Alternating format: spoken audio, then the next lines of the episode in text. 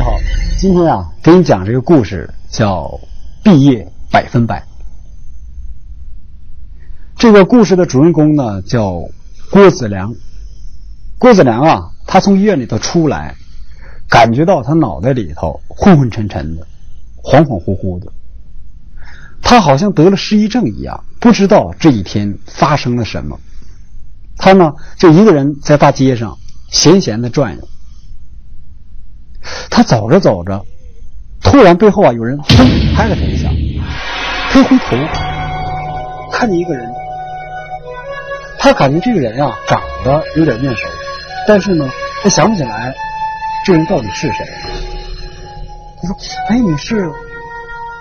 对方说：“不认识我了，我段府啊。”嘿，他一拍脑袋，这段府啊是他高中时代的同学。他竟然给不认识了。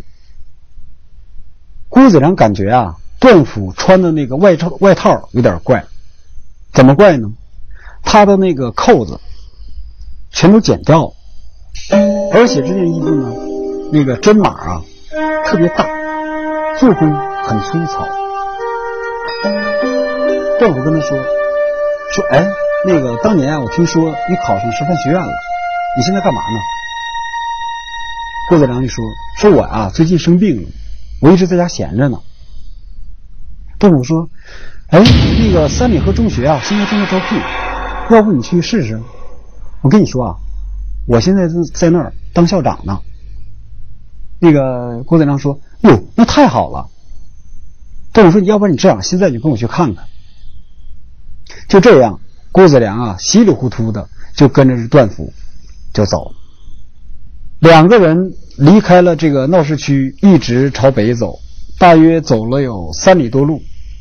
中间啊，还遇到一条河，一条小河，没有桥。那里头呢，有几块石头垫脚。段府啊，拽着这个郭子良就过那河，说：“挺浅的，没事踩着石头就过来了。”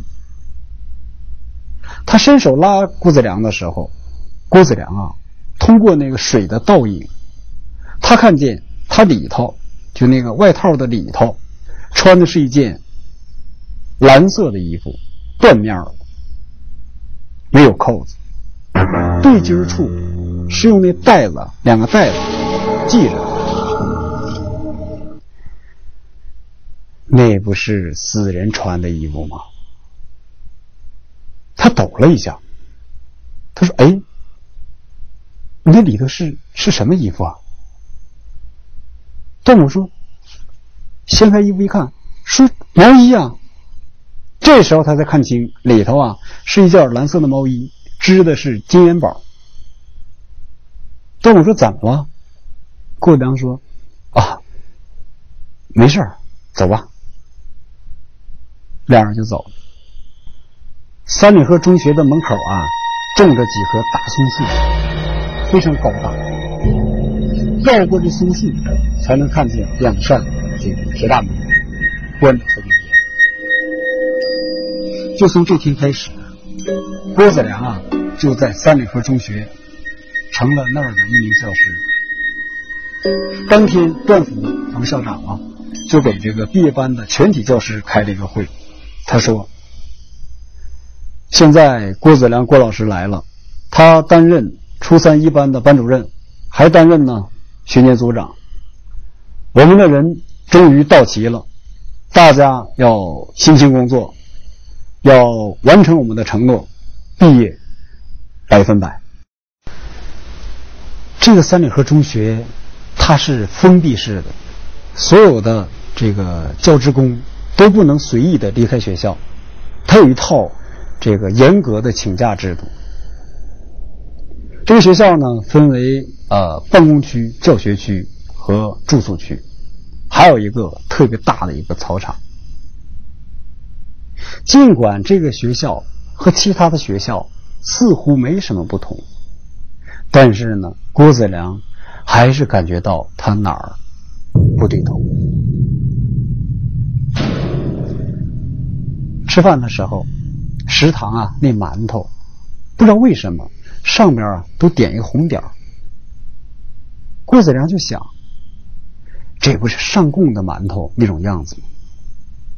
可是呢，大家并不在意，吃的喷香。另外还有一点，这个学校没有电。段府解释说，说啊，这个学校和电业局现在这个闹了纠纷，正在交涉呢。不过呢，教务处给学生们自己制作了一这个一批照明物品，什么呢？小油灯。晚上给学生啊上自习的时候，就点着小油灯。你想想，整个校园里头一片漆黑。静悄悄的，每个教室里头，每个桌子上都点着一盏小油灯，昏昏暗暗的，随着风就跟鬼火。不怪了。由于啊，教师的宿舍没有空位了，政府呢就让那个郭子良啊暂时住在了他的办公室里。那里头啊，给他立了一张简易的钢丝床。这郭子良啊，还有个地方他感觉到怪。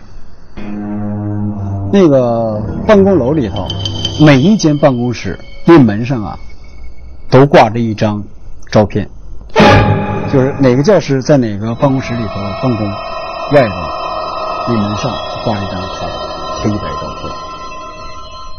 在走走走廊里一走，两边一看，真是挺瘆人。这哪来的规矩啊？一到了晚上，那个就寝的那个铃声一响啊，就好像拉响了那个防空警警报，所有的学生哗一下，全都撤到了他们的宿舍区。宿舍区呢有一个铁门，有个保安在把守，那里头看起来黑乎乎的。只有那郭子良啊住在教学楼里的他的呃那个办公楼里，他的办公室里，他觉得他好像啊跟这些人。是隔离的。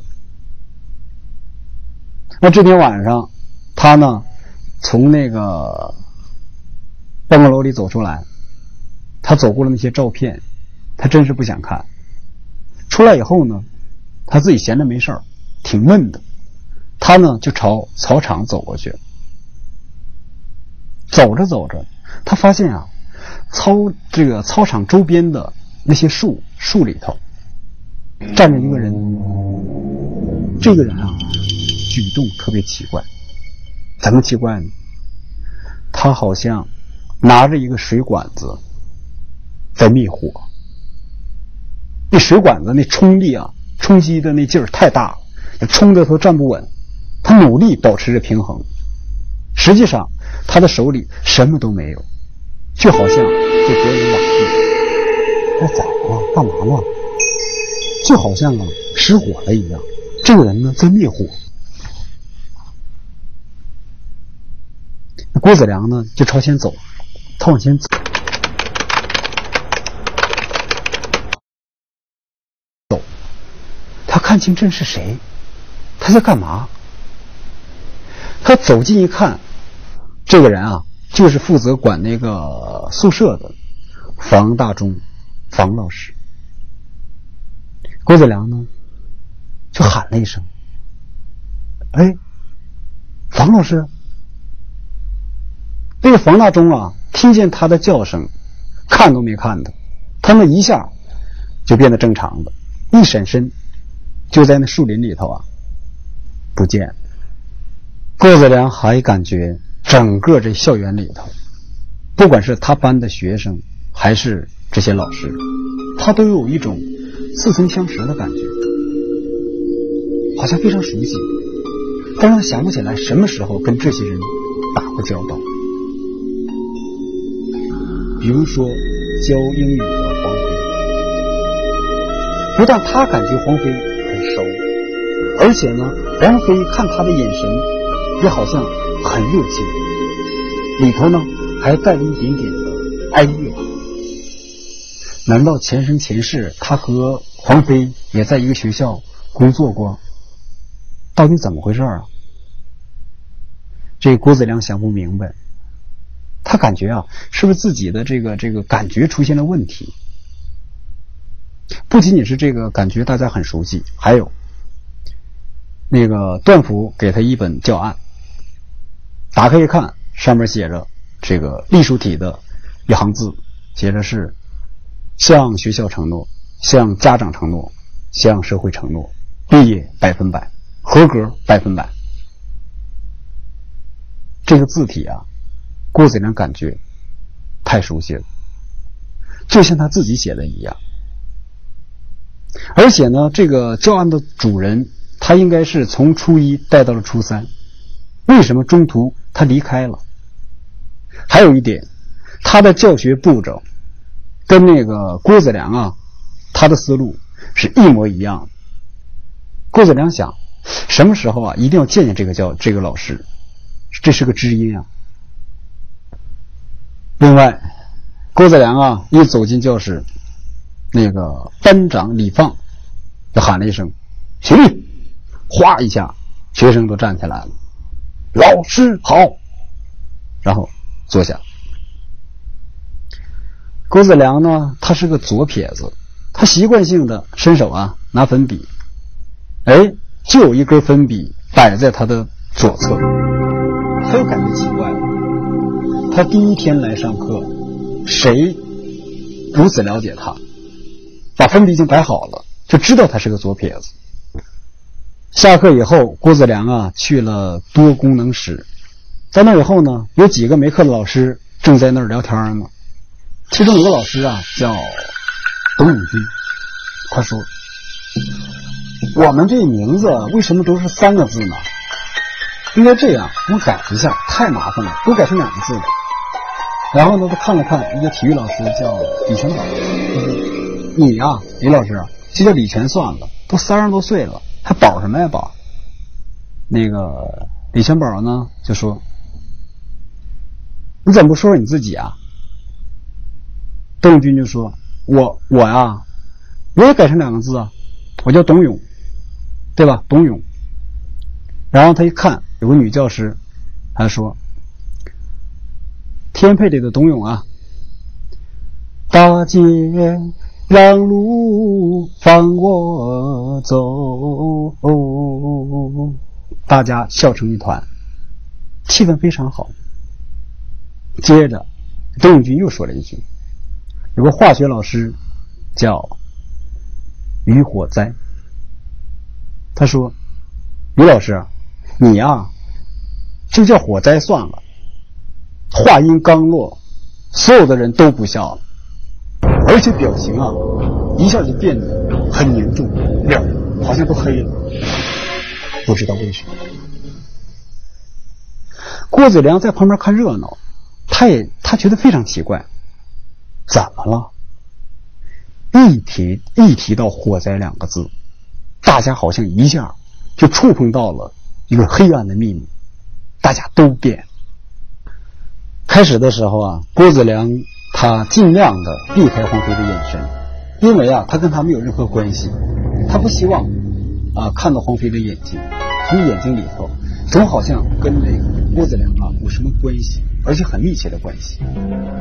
可是他越想回避他，他接近黄飞的愿望就越强烈。这一天呢。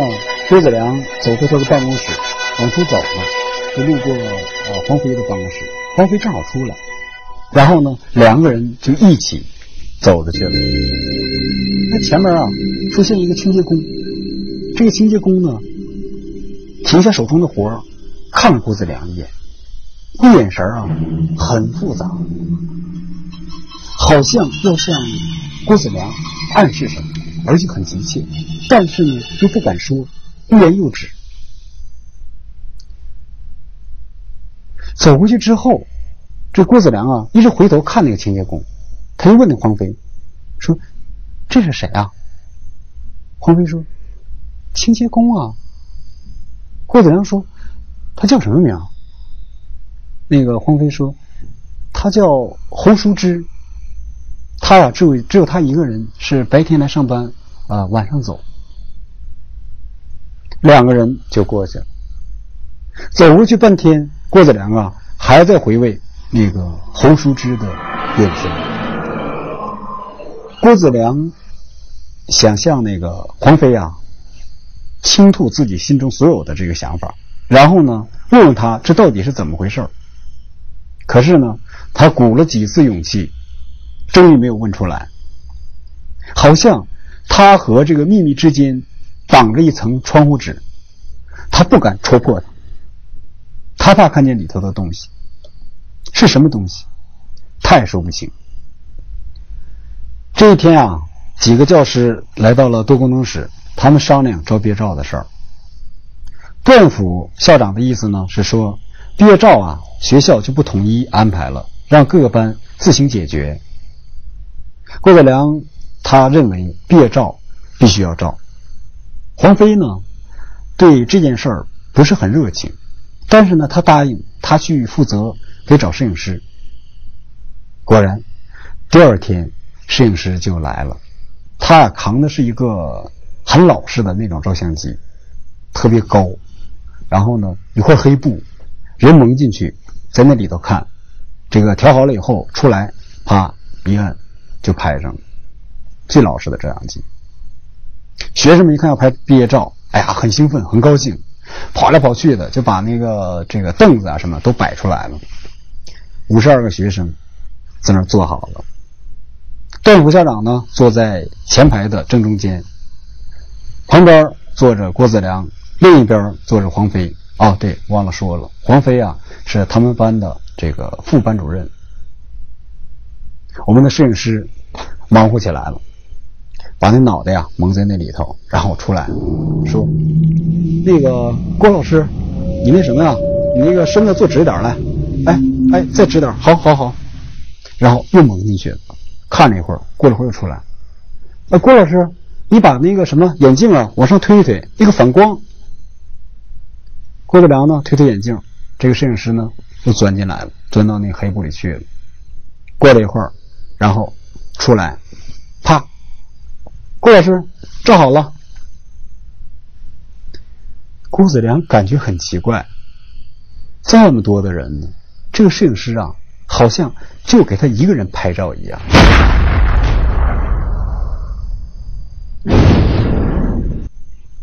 除了郭子良，这些人，其他这些人都是怎么回事？这个校园三里河中学是不是一个鬼校园？明天啊，我接着给你讲。晚安。